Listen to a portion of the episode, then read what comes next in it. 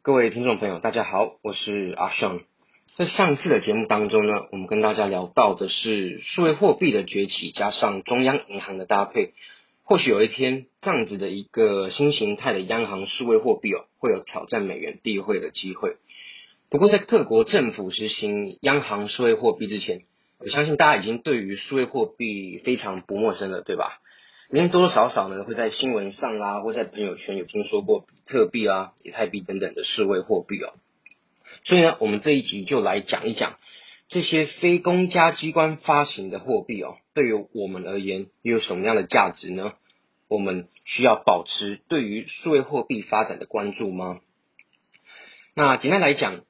其实是在经历了二零零八年金融海啸之后，人们开始对于全球现金运作的经济体制哦，产生了一定的怀疑啦，也开始产生一些疑虑。我们会担心说，我们使用的钱真的是安全的吗？这些政府机关呢，还有这个所谓的 too big to fail 大到不能倒的银行体系，真的都不会倒吗？那我们手上持有的这些 cash 这些现金部位哦。它会不会有一天变成了一些烂铜烂铁啦，变成一堆废纸呢？那伴随着这些怀疑哦，这时候在网络上有一名化名为中本聪的神秘人物哦，目前他的真实身份其实是还没有人知道的。那中本聪呢，他发表了一篇论文，这个论文里面也就详细解释了如何透过去中心化的模式，也就是所谓的区块链技术。来将货币的掌控权从中央政府手中脱离出来，并且任由市场自行运作。那也因为这篇论文他写的非常详细，也有他的这个可创造性在，所以大概在经过了两三个月后啊，就是在这个论文发表两三个月后，比特币也就被创造出来了，相继问世，一直到今天了。那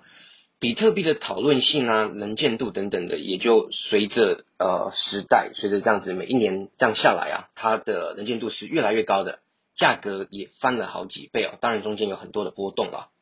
但是谁也说不准，或许啊有哪一天比特币的市值会超越说现在的法定货币哦。那就因为这样子，它的这个呃潜力，还有就是它的未来的这个呃无限的发展空间哦。其实我们真的要对于数位货币的概念，真的是要与时俱进，多多了解的。那数位货币背后这个区块链技术啊，就是我们在上一集里面呢，有为大家去做一个介绍哦。所以大家有兴趣再多做了解的话，欢迎到上一集听听我们的分享。我们这次就针对于所谓的去中心化这一档事情来跟大家聊一聊。中本聪他发表了这套崭新的经济系统啊。是不需要透过政府银行的介入，只需要在每个网络上参与的人、参与的各个节点来同步全网交易记录哦，就可以进行我们这个数位资产的交易了。而且因为交易记录是共享的，也就无法被伪造、无法被害，也难去做这个删除、跟动的动作哦。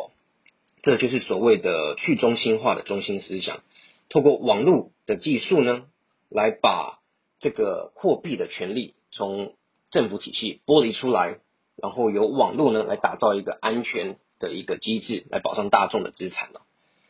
所以呢，呃，这样子的一个金融体系，难道真的就会被社会大众所接受吗？或者说，你会认为这样子的一个呃新的一个经济体系统，这样的一个货币哦，会被社会顶端啦这些掌管权势的人？所接受吗？要管理治理啦，甚至统治平民百姓哦。其实最简单的方法就是控制钱的使用嘛，控制钱的流向。但如果今天我们买东西不再需要经过政府银行，它管理不了我们的话，那不就难以透过金钱来控制一般大众了吗？所以啊，这样一套经济系统，其实实际上它有威胁到政府的管理正当性啊。对于公部门来说呢，可能是潜在的一个国安危机了。而且更重要的是，不透过法定货币交易的话，政府部门就难以进行税务的课征，对吧？一个国家要是收不到税的话，这个国家也就难以经营下去了。所以啊，目前来看，各国政府啊，对于这样子就是非公家机关发行的数位货币哦，它的态度是承认货币这样子数位货币的商品属性。不过呢，它是目前来看是不会承认它的这个货币属性的。所以说，其实演变至今啊，虽然我们可以交易数位货币，但实际上呢，这样子的一个比特币、以太币啊等等的可以运用的地方，还是非常的稀少的哦。那对于要达成它的使命，这个 decentralization 去中心化的这个核心理念，也就还有好长一段路要走。不过啊，也因为比特币的横空出世哦，各国政府也更积极的，甚至说倍感压力的，去尽快的呢推出国有的数位货币，免得让比特币影响到整体的金融生态哦。甚至说，其实除了政府体系之外啊，隐藏在社会背后却又影响世界的这个神秘大型家族哦，其实也渐渐的在数位货币市场里有所布局。例如说，知名的罗斯柴尔的家族啊，等等的。那关于世界顶级家族如何在暗地里掌控着货币啦，我们就在下一集来跟大家分享好了。总之呢，在比特币越来越被注意的这个时代哦，货币的技术啊变化也开始蓬勃发展了。那在在这样子的一个数位货币市场环境之下啊，很多人也会问说，数位货币市场是否有泡沫存在呢？那甚至说，是否值得我们去持有这样子的数位货币呢？老实说啊，在这个在这个热钱满天飞的时代哦，你说哪一个资产类别是没有泡沫的？房市也有泡沫啊，股市也有泡沫啊，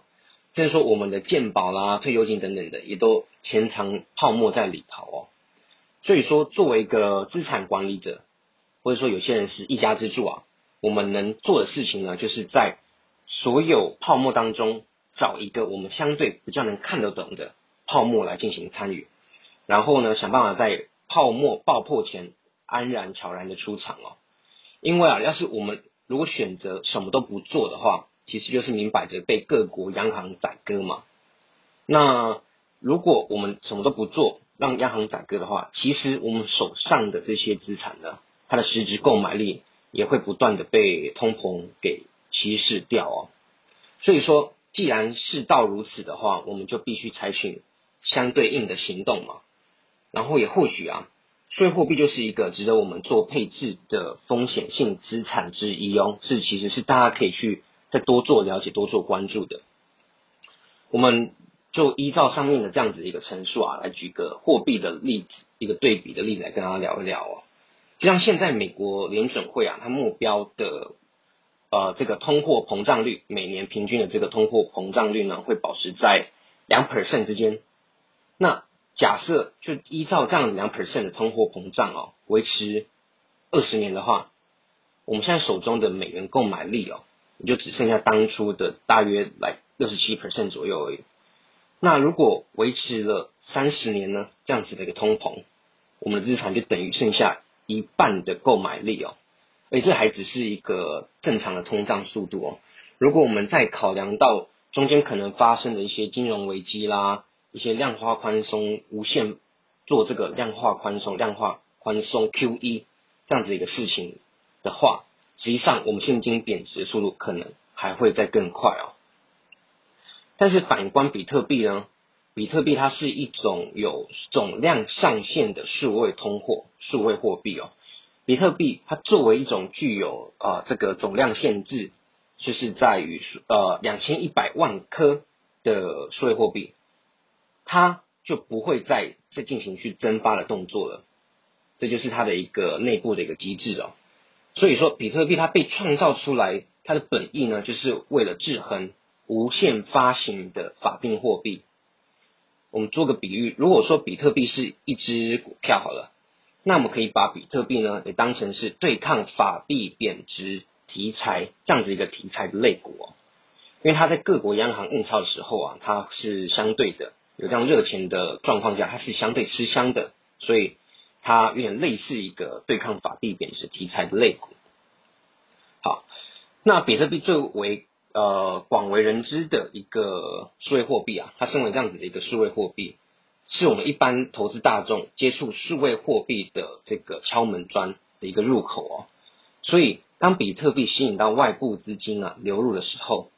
其实呢，整体的数位货币其实也都会雨露均沾，整个数位板块都会受益受益啊，不会只是比特币而已。像是在过去一年中啊，加密货币像数位货币的领域里面啊，等于是呈现一个牛市的状态嘛，有许多优质的呃数位货币啊，它的涨幅呢，甚至还跑赢了比特币哦。